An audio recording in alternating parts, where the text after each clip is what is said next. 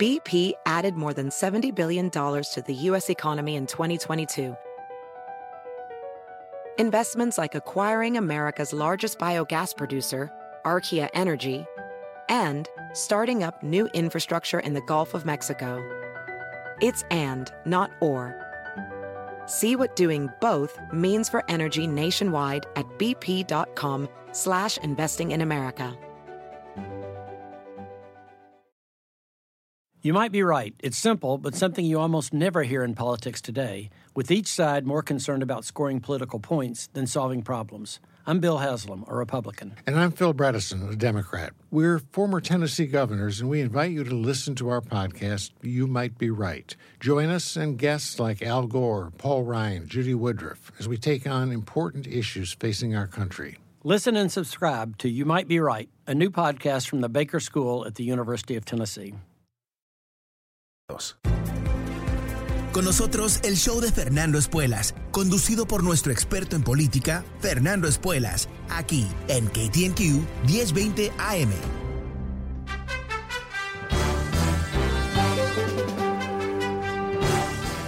Hola, ¿cómo estás? Soy Fernando Espuelas desde Washington. Muy buenas tardes y gracias por acompañarme.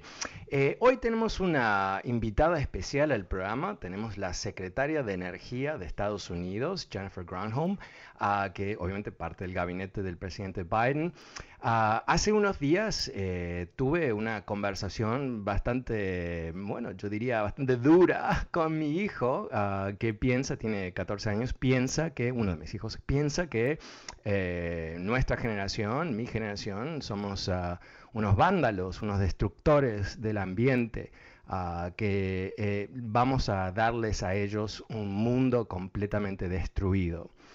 Y aunque me hubiera gustado debatirlo, eh, me pareció que tenía cierto sentido, ¿no? Eh, estamos frente a una serie de situaciones que tienen que ver ah, por mucho con el calentamiento global, el cambio climático, ah, cosas que sabíamos que estaban ocurriendo ya más de 50 años, Uh, recordemos a Al Gore, ¿no? Cuando eh, dio esos discursos y hizo esa película, An Inconvenient Truth, advirtiéndonos que venía este momento. Y aquí lo tenemos, eh, eh, como tú sabes, si estás en el noreste de este país, o en el este, o el sureste, uh, el, la temperatura ha cambiado dramáticamente en estos tiempos. Si vives en el sureste del país, los huracanes son cada vez más uh, violentos, cada vez más fuertes.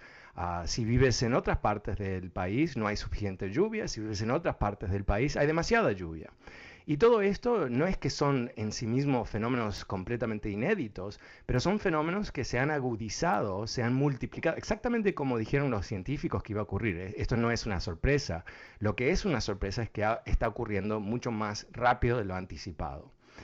Bueno, eh, con esta conversación muy dura de, por parte de mi hijo Leo, eh, llamé a, la Casa Blanca y dije, ¿hay alguien con el cual puedo hablar de este tema? Y en particular, eh, cómo el plan del presidente Biden va a atender este tema.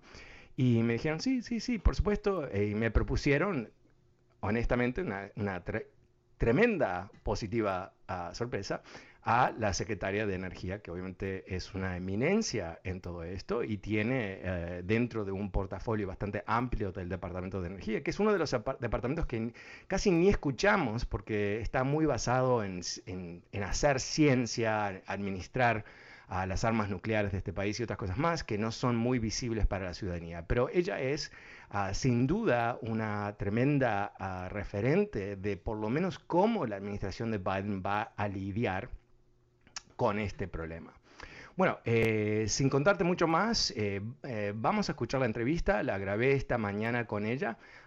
ojalá sea interesante para ti como fue para mí. Y cuando termine la entrevista, vuelvo enseguida para, para contarte un poquito más cuál fue mi reacción después de hablar con ella. Tú has escuchado sin duda que el presidente Biden tiene planes bastante ambiciosos en lo que tiene que ver con infraestructura. De hecho, esto se considera uno de los, uh, bueno, una de las partes claves de lo que va a terminar siendo ah, un plan de crecimiento económico. Obviamente, a través de los últimos 30 años, este país, con los dos partidos, ah, ignoraron la necesidad de invertir. Ahora con este nuevo presidente y la mayoría de los demócratas en el Congreso, tenemos la posibilidad quizás de entrar en una nueva fase en este país, una fase en donde estamos actuando como una gran potencia, donde estamos invirtiendo. Eh, para hablar un poquito más sobre esto, quiero uh, invitar a una persona realmente muy destacada del gabinete del presidente, la secretaria de Energía, Jennifer Granholm. Madam Secretary, welcome to the program. Thank you so much. Thank you for having me on. Thank you, ma'am. Uh, let's let's do this. Um, let's let's fast forward ten years. Uh, President Biden's infrastructure plan has been adopted. What does the country look like at that point? Oh, what a great question. Well, first of all, we are well on our way to making sure we have reduced our responsibility of our our um, greenhouse gas emissions, we have reduced and we've done, we've lived up to our commitments under this Paris Agreement. And what does that mean for real people? It means millions of jobs on the ground. It means that we're getting our energy from renewable and clean sources. It means potentially our energy bills have actually been reduced as a result. It means that we've it's seen massive investments in housing, in housing that it, that is sustainable, in housing that doesn't leak energy. It means that we we have we're driving electric vehicles powered by perhaps the solar panels on your on your roof because they've become affordable and they are regular additions to building stock. It means that the millions of people who are working right now in construction have long term jobs because of the amount of construction that's going to be necessary to build out both buildings and homes, but also the transmission grid and roads and bridges and uh, the technologies associated with clean energy. So, we are going to take advantage of this clean energy future by building the products, installing them here, and um, making making sure that people have careers in making our planet uh, healthy again. So, so you're you're really talking about a transition, right, to clean energy. And um, on one hand, it's very easy to understand how that would generate massive amounts of new kinds of jobs. In the same way that we're not working uh, in the same way we did in the 19th century, we shouldn't really be thinking about our energy consumption and production in 19th century terms as well. But as you know very well, um, Republicans have been quite successful, at least with with part of the American public, in convincing them that this will actually be uh, job destruction, that, the, that this transition is unmanageable. Um, I had an opportunity to watch uh, an interview you gave, I think it was this morning on CNBC, where um, uh, the journalist was trying to get you to, to admit that somehow by creating these new jobs, they would be tremendous pain for everyone else what what's the reality? I understand that there's a political reality that that the other side will always twist it in some fashion, uh, but how do you see this transition actually working? How, how does how does a co-worker go from uh, being inside of a mine to perhaps assembling solar panels? Yeah, this is a, this is a really important question because whenever you have a big transition, there will you know there will be jobs that are made and jobs that the market decides uh, it's moving it away from. This was true. I mean, the reason why I was asked to be um, Secretary of Energy, honestly, is because I was governor of Michigan during the transition in the auto industry when the auto industry was on its knees and going through bankruptcy, and we had to diversify inside of that industry to build Car 2.0, which is the electric vehicle and the guts to that vehicle, which is the, the battery for it. So we so the the point is that this energy economy creates all kinds of jobs for all kinds of people in all pockets of the country. And the president has really focused on making sure that two kinds of communities get the benefit of the investments of this bill, assuming that it's passed. One, one of the communities are environmental justice communities, those that have been disproportionately negatively impacted by, by pollution. And the second is communities that have that are fossil fuel communities that are in transition. And so to your point, the kinds of uh, work that is being done by miners right now going underground.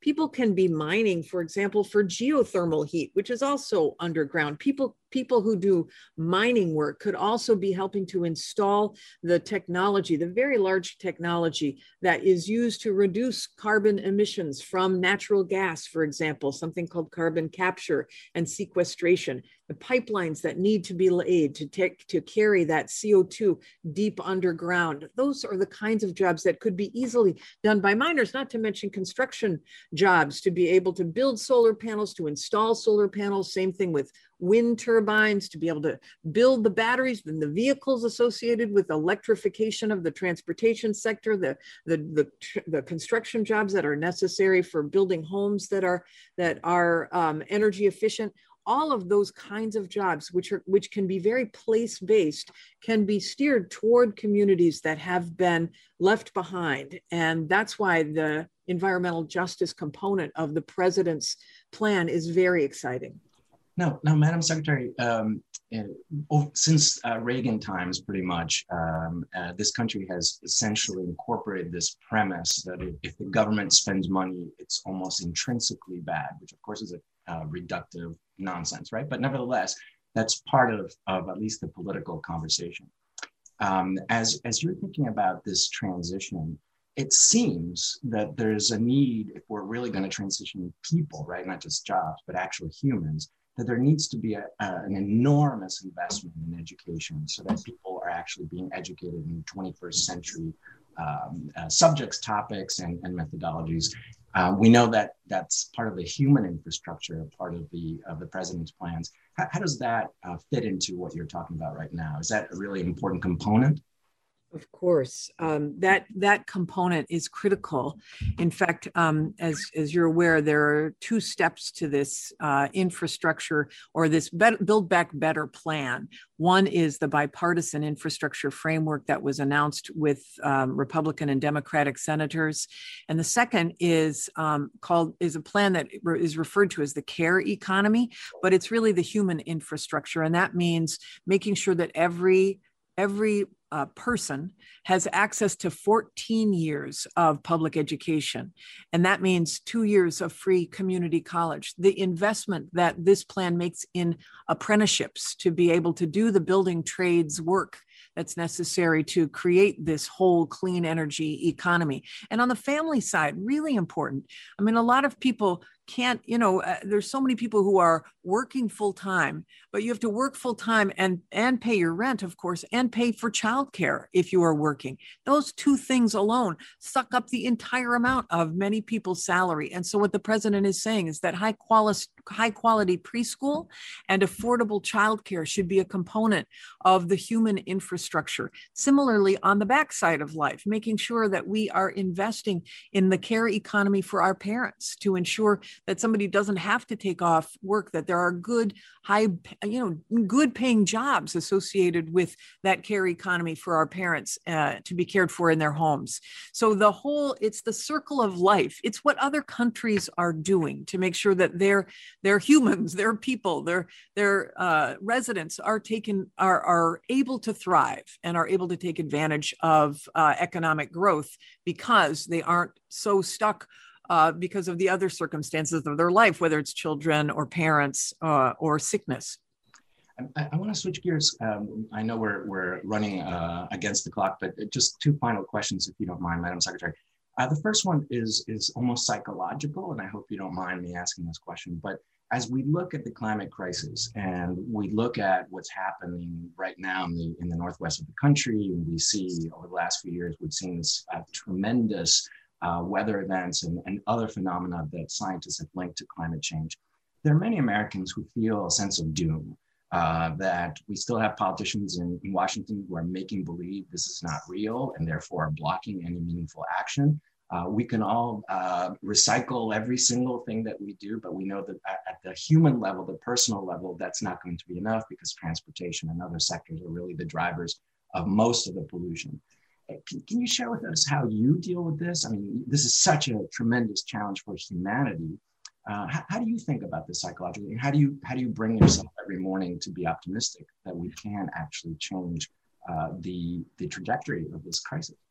Yeah, well, you're you're talking to somebody who's a pragmatic optimist. So, and when I say pragmatic, I mean, I have the uh, joy of leading a department that has these 17 national laboratories that are working on these solutions mm-hmm. all the time. And so I get to see this window into what the technology is going to bring us. The fact that we will be able to have uh, the cost of solar panels to be totally affordable because of the latest technologies. The fact that we'll be able to take hydrogen and make it and liquefy it and, and use it uh, for clean energy, uh, dispatchable power. The fact that we're seeing all of these breakthroughs in clean energy and therefore jobs inside of the labs. Now, our job is to simply deploy.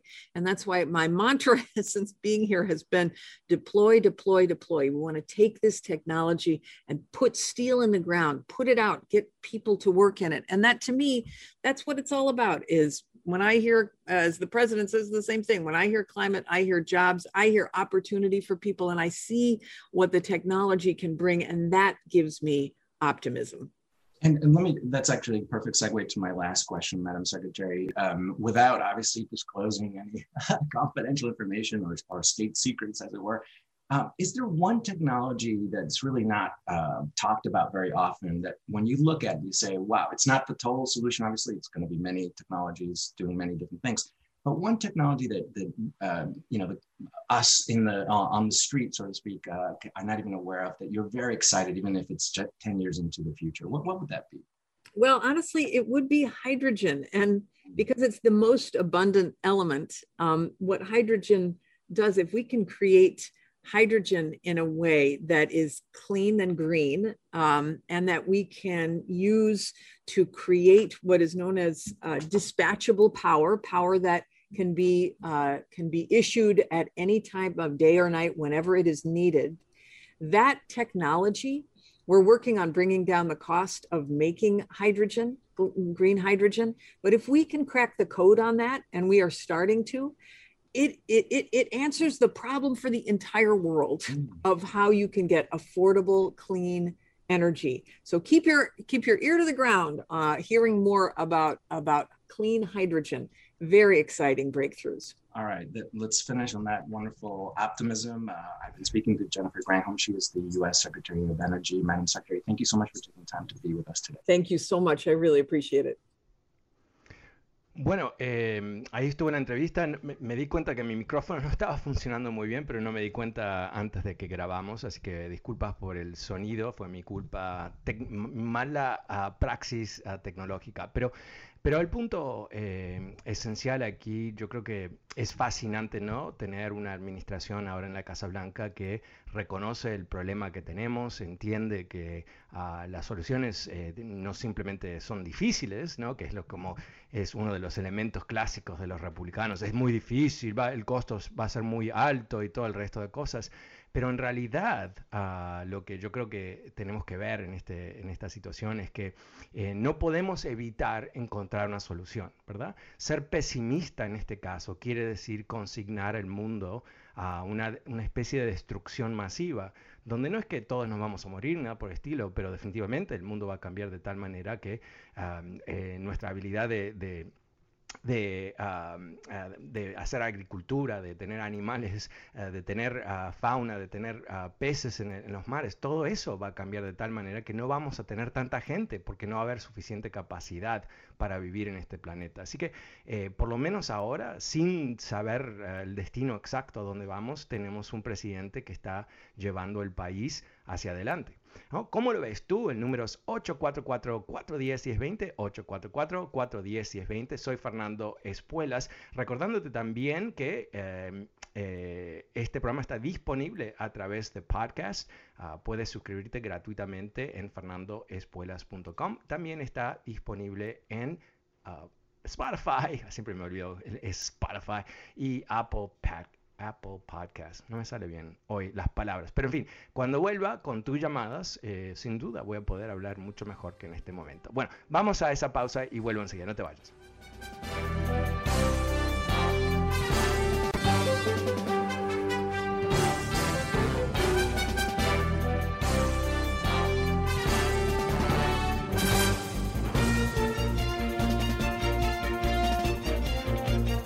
¿Cómo estás? Soy Fernando Espuelas desde Washington. Gracias por acompañarme. Recién estuvimos escuchando de la secretaria de Energía de Estados Unidos, Jennifer Granholm, contándonos sobre los planes que tiene el presidente Biden de eh, llevar a cabo esta transición ah, de la economía, de una economía basada en quemar carbón a una economía que no quema carbón, lo que se necesita no solamente para eh, controlar el calentamiento global, sino también generar nuevos empleos que pagan bien, a empleos de crecimiento hacia futuro, no simplemente defendiendo los empleos del siglo XIX.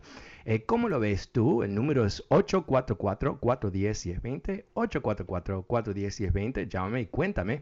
Empezamos a la tarde con Pedro. Hola Pedro, ¿cómo estás? Aló, mi estimado. Hola, ¿cómo estás?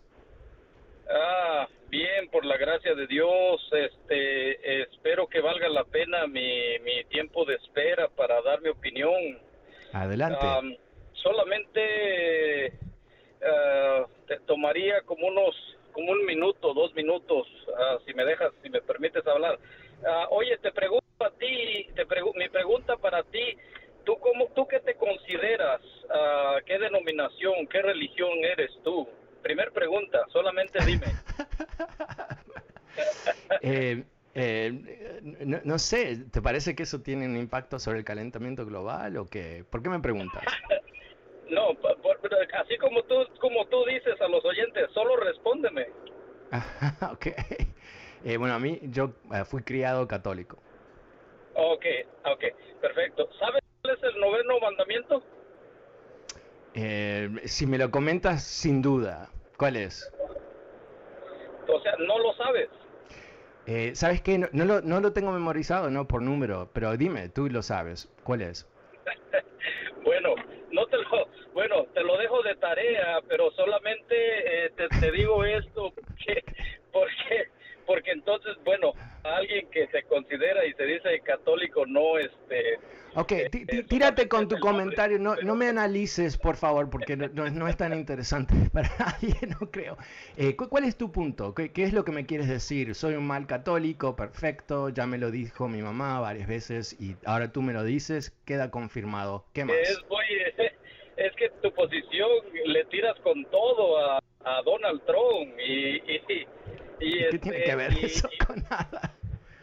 No, sí tiene que ver, tiene que ver mucho porque si tu, si tu fe es católico, eh, tienes que saber que el hombre, antes del hombre, eh, Dios puso al, a, a, quien esté arriba, eh, comandando, sea cualquier este, poder que tenga el ser humano aquí en la tierra. Eso tienes que saberlo. Ahora, si tú no lo crees, ese, ese es tu problema y no es mi problema, eh, eh, pero... Perdón, me, confundiste totalmente. Yo estoy hablando del calentamiento global, la entrevista con la secretaria de Energía, me preguntas sobre mi religión y después eh, me hablas sobre Donald Trump.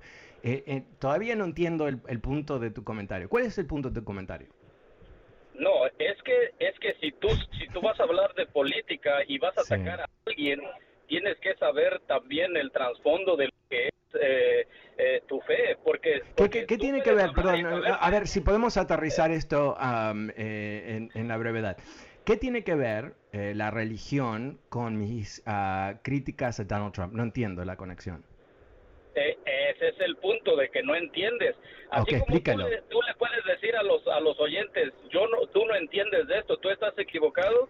También yo te puedo decir, tú no sabes, tú no tú no entiendes lo que es ah, lo que es tu fe. Ah, pero eso no tiene nada que ver con... con... ¿Cómo de que no? ¿Cómo de que no? Por eso, te, por eso yo te okay, dije pero explica... Ay, Dios mío, eh, me, me, está entrando un poco un dolor de cabecita aquí. Eh, explícate, eh, te, doy 30 segundos para que tú conectes... Espera, Pedro, hagamos lo siguiente, te doy 30 segundos para que tú aterrices tu comentario y me expliques en forma que yo pueda entender, quizás que no me está copenetrando tu mensaje, eh, mis críticas de Donald Trump eh, no son válidas porque yo no sé el noveno mandamiento, o sea que, eso es totalmente irracional, quizás no te entiendo.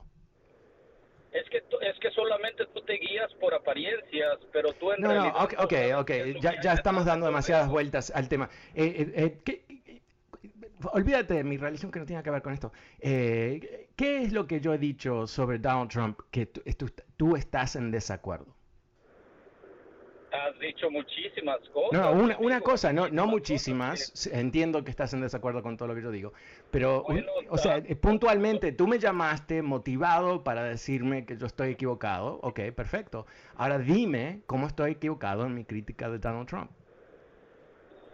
porque porque tú lo atacas mucho en, en, lo que él en lo que él en el en el en lo que él comandó este durante el, el comando que él tuvo durante su su, su presidencia, su presidencia, no su comando. Yo critico su presidencia, su actuación como presidente, me pareció que era completamente pésima, me pareció que era una persona completamente no preparada para ser presidente, inclusive más allá de ser un inepto, una persona altamente malévola a una persona que no está guiada por ningún tipo de ética. Por eso a mí, me, honestamente, me dan ganas de, dar carcajadas. Cuando alguien relaciona a Donald Trump a la religión, me parece comiquísimo ese concepto. Una persona que no tiene nada de ética, que miente. No sé si tú sabes que, que, usualmente en el cristianismo las mentiras son vistas como algo negativo y que, y que parte de lo que por lo menos me enseñaron a mí en mi hogar uh, es que eh, a Dios no le gustan las mentiras tampoco.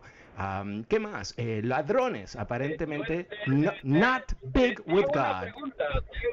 una pregunta. La última no, no me hagas una pregunta. Eh, eh, ¿Por qué no conectas eso? ¿Por qué no conectas? Supuestamente tú estás haciendo una conexión entre religión y. Espera, Pedro. ¿Cuál es la.? no sé, quizás estoy perdiendo el tiempo de todos. Me estoy teniendo la idea. Última oportunidad, explícame qué es lo que me estás diciendo. Y, no, sé, no, por favor, no seas tan general, no seas tan general. No, porque tú dices esto y lo otro. No, sé puntual, específico, un detalle. ¿Qué es lo que me dices?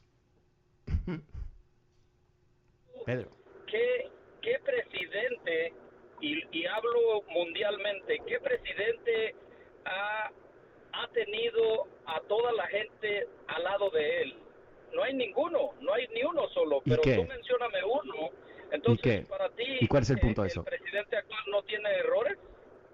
No, pero, pero ¿cuál es no entiendo tu punto, honestamente. ¿A qué te Ese comentario está ahí en el aire, eh, es como una isla, no está conectado a nada de lo que venimos hablando. es, que, es, que, es que tú subes, es que tú subes, este, eh, eh, tú como eres demócrata, tú, tú, tú subes al cielo al, al actual presidente.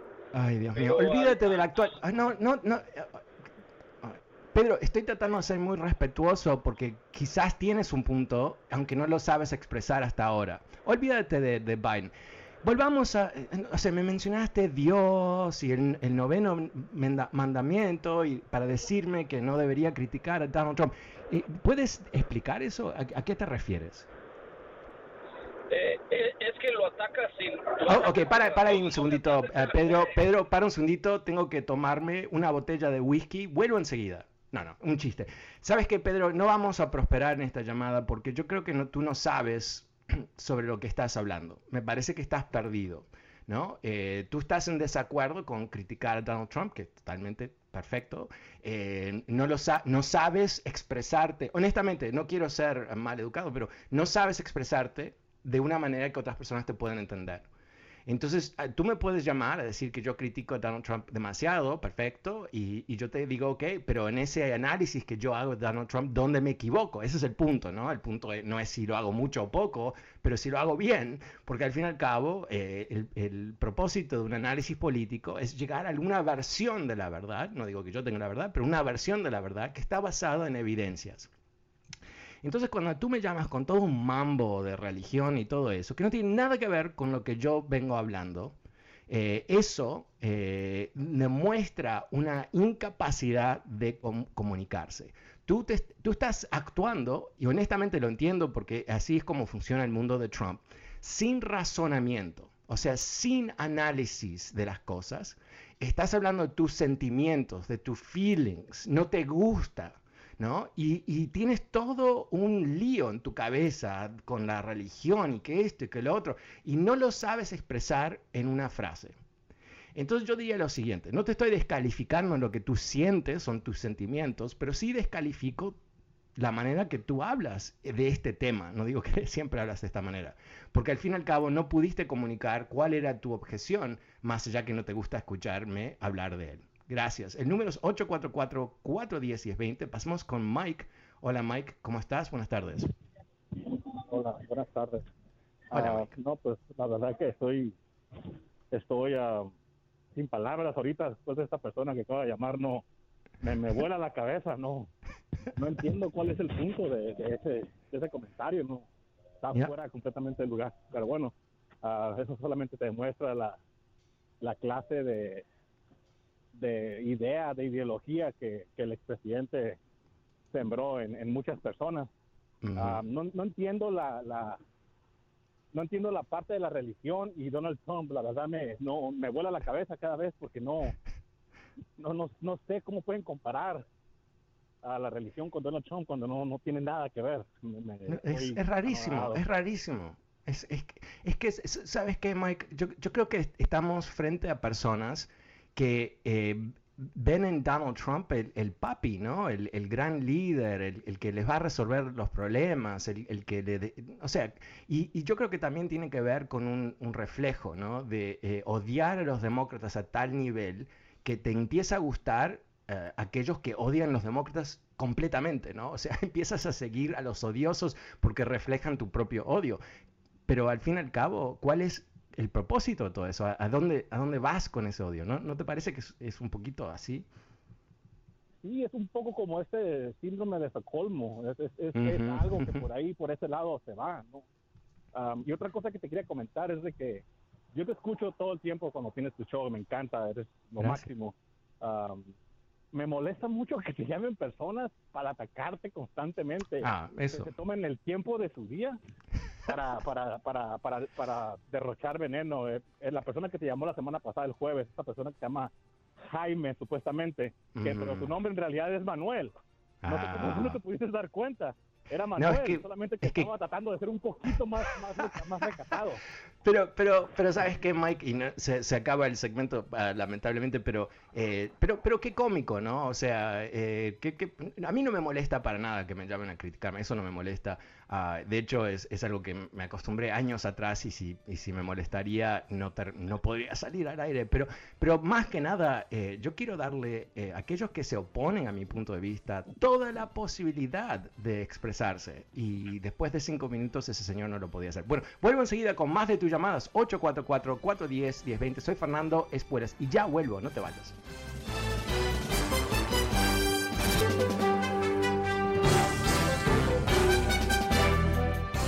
Hola, ¿cómo estás? Soy Fernando Espuelas desde Washington. Muy buenas tardes. Gracias por acompañarme. Vamos a volver a las líneas. El número es 844-410-1020. También te recuerdo que este programa está disponible gratuitamente a través de podcast. Ah, simplemente puedes suscribirte en Apple Podcasts, Spotify y fernandoespuelas.com.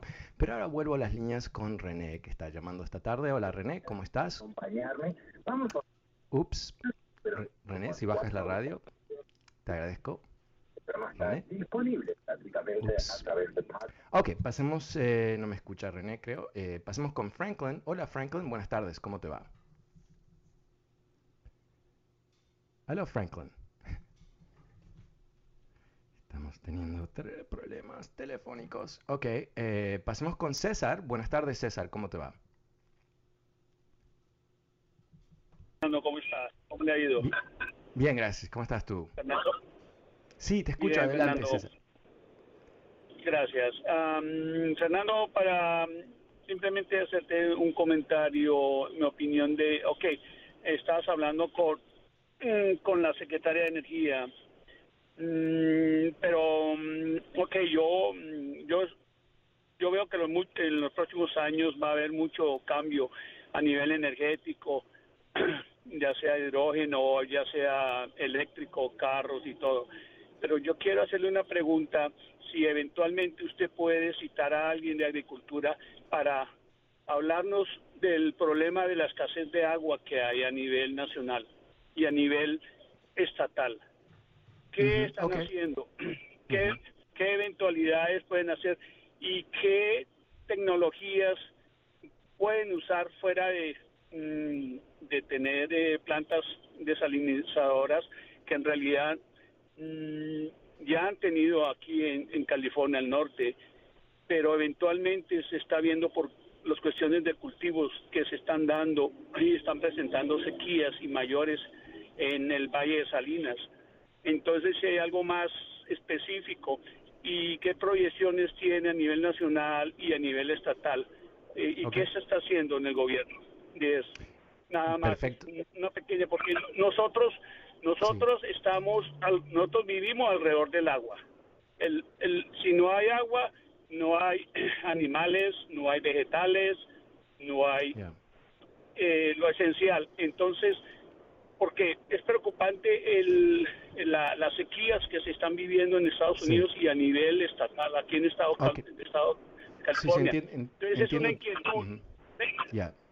Es una inquietud grande que tengo porque pues es, es el ahora en California se está viviendo esta uno se queda aterrado con los, los lagos cómo se están secando. Bueno, mira, em, eh, entiendo tu inquietud, es mi inquietud, es la inquietud de, creo que debería de ser de todos. Eh, tenemos un desbalance total en este mundo en donde estamos consumiendo muchísimo más ah, recursos que eh, están disponibles o podemos reponer. Y sin duda el tema del agua es un tema realmente muy preocupante para este país y otros países más, que se va a agudizar Ah, por el tema del calentamiento global. O sea que el, el, problema del calentamiento global, que en sí mismo es creado por humanos, genera más presión sobre sistemas como el agua potable, las lluvias y todo el resto, y presiones sobre la agricultura. Em, eh, esto es muy preocupante. Eh, por eso eh, es, tan nocivo las mentiras de los republicanos sobre este tema y, el, amor que tienen por el petróleo y la riqueza del petróleo por encima de la supervivencia de los humanos. Pero es, es algo que no tiene una solución muy fácil. va a haber cambios dramáticos en nuestras vidas en los próximos años. Y uno ah, puede tomar una postura negativa, decir, no, estos cambios van a ser terribles, eh, pero los cambios vienen, no es que vamos a, eh, podemos sentarnos aquí y decir, no, no vamos a cambiar y, bueno, que, que, el mundo vaya donde tiene que terminar en, en, un mal momento. No, no va a ser así, porque estas cosas cada vez van a ser más... Uh, dramáticas, ¿no? por ejemplo, las temperaturas altas del noreste, noroeste de este país donde un pueblo en, Canadá se incendió, todo un pueblo se incendió. Eso no es que fue, va a ser una época fea y después vamos a hablar de la época fea del 2021. Esto es lo que se espera que va a venir. Entonces, ¿qué, es lo que esto implica para todos los sistemas de la humanidad? Bueno, eh, vamos a tener que cambiar dramáticamente las economías del mundo para no generar más carbón, para poder de alguna manera no revertir todo esto, porque va a tomar cientos de años para revertirlo, sino parar eh, eh, que suban las temperaturas, que haya menos presión sobre el sistema climático. Ahora, si escuchaste la entrevista que creo que tú escuchaste, que tuve en el comienzo del programa con la secretaria de Energía Granholm, eh, obviamente ella es una optimista y, parte de su trabajo en el mundo y, esta es su vida es encontrar soluciones y mucha gente que está involucrada con tecnología, algo que yo he hecho en, mis antepasados, tenemos un cierto optimismo que vamos a resolver problemas y vamos a generar ah, respuestas de cosas que hoy por hoy no, no sabemos cómo hacerlos. Eso eh, va a ocurrir. Pero la transición sobre la cual hablé con la secretaria va a ser difícil, va a ser difícil a, varios niveles, va a ser difícil, eh, ciertos empleos van a desaparecer, no va a haber una necesidad de esos empleos. ¿Qué van a hacer esas personas? Por eso la, pregunta que le hice sobre educación. Y después van a haber cambios en el, en el ecosistema, el clima y todo el resto, que van a, van a hacer cambiar nuestras vidas. Y te doy un ejemplo. Yo soy uruguayo. Eh, si tú sabes algo sobre los uruguayos, sabes posiblemente dos cosas. Uno es que nuestro país es uno de los mejores jugadores de fútbol en el mundo. Eh, segundo, ah, eh, es que comemos carne vacuna, steaks, churrascos, eh, a una manera completamente exagerada, más allá de lo sano y lo bueno. Pero ¿qué es? Es nuestra cultura, ¿no?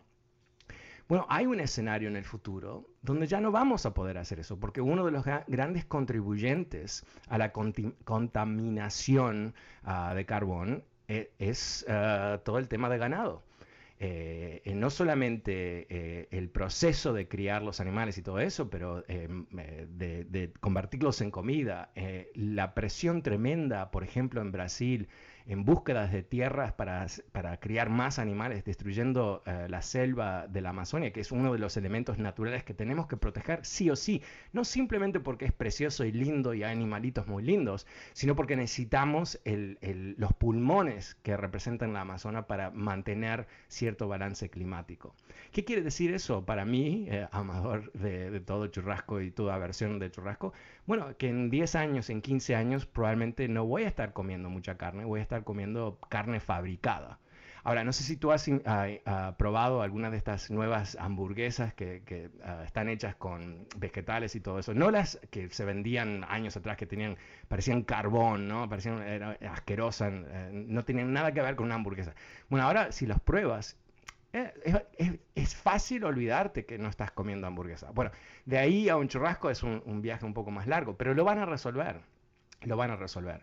Eso es un pequeñísimo tema, ¿no? Porque al fin y al cabo, si, si, si, hay tanta presión sobre los alimentos, vamos a comer lo que tenemos, ¿no? Pero, pero esos son los cambios que se vienen. Pero igual, yo voy a buscar uh, um, algún experto que pueda hablarlo mucho más inteligente que yo. Muchísimas gracias, uh, César. Pasemos con Araceli. Hola, Araceli, buenas tardes. ¿Cómo te va?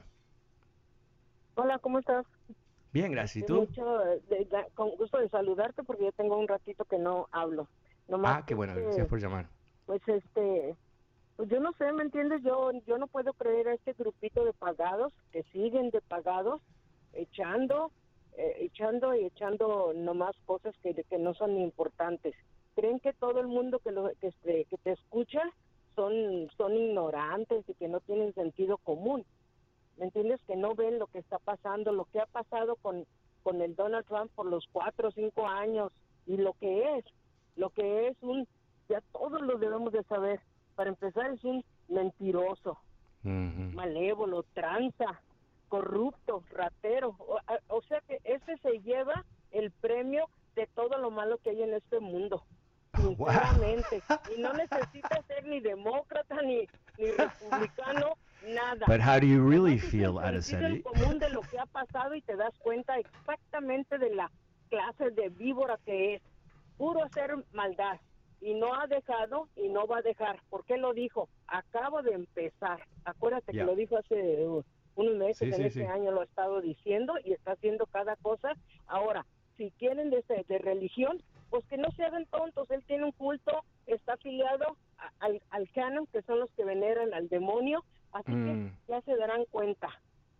Wow. ¿Me entiendes? Okay, no se metan a oír las noticias más. Me gusta en saludarte. Bye bye. gracias, gracias, a ti. Eh, un dictamen totalmente devastador. No lo pude haber hecho mejor yo, así que Araceli, um, mil gracias por tu comentario. El número es 844-410-1020. Eh, José, ¿a quién tenemos ahora? No, no tengo claro. Ah, ok, vamos con Franklin. Hola Franklin, buenas tardes, ¿cómo te va? Muy bien, gracias, Fernando. Qué bueno, me alegro. ¿Me estás oyendo? Sí, te escucho. Adelante, Franco. mira, es, bien poquito el tiempo, pero yo pienso que te estás distrayendo un poquito de lo que está pasando realmente. En este momento, los republicanos tienen una campaña de supresión del voto que es terrorífica, que da miedo. Yo te quiero recordar una cosa a ti que te gusta tanto la historia. ¿Te acuerdas cuando el primer ministro Chamberlain, poquito antes de la Segunda Guerra Mundial, fue a visitar a Hitler en Alemania? Él regresó diciendo que era un buen tipo, ideas medias locas, pero después de todo era un buen tipo. Así estamos los demócratas ahora. Nos estamos dejando ganar el terreno de gente muy peligrosa. Entonces te voy a decir un ejemplo típico de lo que está pasando. Los estados del sur están en un rebrote de la pandemia, de, la variante Delta un 14% saltó de una semana a otra, porque los republicanos están haciendo una campaña de no te vacunes, no te vacunes porque es demócrata, porque hay que acabar con el gobierno de Biden. Entonces están haciendo un daño tan terrible al país, a nosotros que estamos haciendo lo posible por vencer esta pandemia. Que yo sugerí una cosa, mira, te voy a poder hacer monstruoso lo que te voy a decir. Pero yo creo que necesitamos revertir lo que estamos haciendo y decirles a los europeos que no se vacunen, no se vacunen, por favor. Entonces se van a morir un montón y nosotros vamos a ganar los votos. Oh, oh, ok, ¿sabes qué, Franklin? Eso es terrible lo que tú has dicho porque es inmoral. Déjame decirte, por qué te digo esto. En uno de los rallies que hizo el payaso esquizofrénico de, de, Trump, él dijo, en público dijo, no sé si tú te acuerdas, sugirió que qué deberíamos hacer con los inmigrantes que vienen en moleadas y esto y lo otro. Y el público contestó, hay que matarlos, hay que matarlos. Y él puso el oído con, aire. pero es más, te, voy a decir que se descubrió que él, eh, él le dijo a la Guardia Fronteriza que deberían tirarle tiros a la gente y le, tuvieron que explicar que eso sería un crimen. Es la misma. Es la misma. Ellos... Oh, oh, ok, pero, pero déjame porque corre el tiempo. Quiero responderte lo que tú has dicho. Em, em, mira, eh, yo creo que los demócratas eh, pecan de ser ah, demasiado blandos usualmente. Ah, eh, pero al mismo tiempo eh, así es este, este partido. Pero lo que tú has dicho eh, es, es, muy feo, honestamente, eso, el tema de dejar que los republicanos se mueran, ¿no? Porque no quieren vacunarse. Esa gente está siendo manipulada por gente como ah, Tucker Carlson y Fox News. Son gente todas vacunadas que están ah, lucrando con las mentiras sobre las vacunas. Y exactamente como tú dices, eh, los brotes eh, que se están viendo ahora del COVID con esta nueva variante que se llama Delta, que es mucho más fuerte, infecta mucho más, etcétera, eh, se está viendo en lugares muy puntuales, en lugares donde el nivel de vacunación es baja. Dicho de otra manera, tenemos pruebas pero increíbles pruebas que las vacunas son seguras y funcionan para proteger a la gente. Pero hay gente eh, a través de este país que han sido condicionada y manipulada para no vacunarse. Ahora, uno puede decir, ser un frío y honestamente un cínico, y decir, bueno, eh, que, tienen que, con toda la información que está disponible, todo el mundo que, quiere recibir una vacuna lo puede hacer y es gratis encima, ¿no? No hay ningún negocio, no hay ningún juego. Bueno, que no se vacunen y que sufran las consecuencias. El problema es, el siguiente. La manera que estos variantes han emergido, o sea, el COVID de hoy no es el COVID del año pasado. El COVID de hoy es otro virus ¿No? Es el mismo virus que ha mutado, ha cambiado a través de múltiples generaciones. ¿Y cómo es que eso ocurre? Bueno, es que hay suficiente gente que se va a infectar, que está disponible a ser infectada porque no está vacunada y ahí es donde surgen variantes. Dicho de esta manera, tú y yo que estamos vacunados y, vivimos con otra gente que está vacunada, y, por California es uno de esos lugares donde hicieron las cosas muy bien, aquí en, en Washington muy bien también, etcétera. ¿Qué es lo que puede pasar? Es que esas mutaciones, esos cambios, pueden impactar el nivel de efectividad de las vacunas. Dicho de otra manera, tú y yo que hicimos las cosas bien, que no somos idiotas, que no somos suicidas, que, buscamos información médica de médicos y no de un tarado en Mar a Lago, eh, eh, podemos eh, terminar vulnerables a, a una nueva variante del virus porque esta gente no se ha vacunado. Entonces, esto es una de estas situaciones donde tenemos que ver a todo humano de la realmente de la manera como son, ¿no? Ah, que son, somos parte de una sola comunidad. Y mientras que haya suficiente gente no vacunada en nuestro país y en el resto del mundo, francamente, vivimos bajo la amenaza total de volver a la situación del año que viene, un descontrol y muertes masivas. Entonces, ¿qué es lo que tenemos que hacer? Primero, eh, asegurarnos que todo el mundo en nuestro entorno esté vacunado. Sabemos ahora, millones y millones y millones y millones, cientos de millones de vacunas se han dado en este país y en otros países, ah, seguramente sin problemas. Los problemas son microscópicos relativo al número de vacunas, realmente no hay problemas. Eh, sabemos que es altamente efectiva, sabemos que salva vidas, sabemos que para la transmisión a personas vulnerables, el abuelito o el nenito, no hay excusa para no hacerlo, pero hay gente que todavía no lo quiere hacer. Y a esa gente te pido, conviértete en un embajador de la realidad y de la supervivencia y explícales por qué deben vacunarse. Esto es fundamental. Nadie va a estar seguro en este país hasta que todos estemos seguros. Es un experimento de comunidad. Bueno, me he quedado sin tiempo. Mañana es tema libre en este programa. Espero que me llames y me cuentes qué estás pensando. Mientras tanto, me despido. Soy Fernando Espuelas desde Washington. Muchas gracias. Chao. BP added more than $70 billion to the U.S. economy in 2022.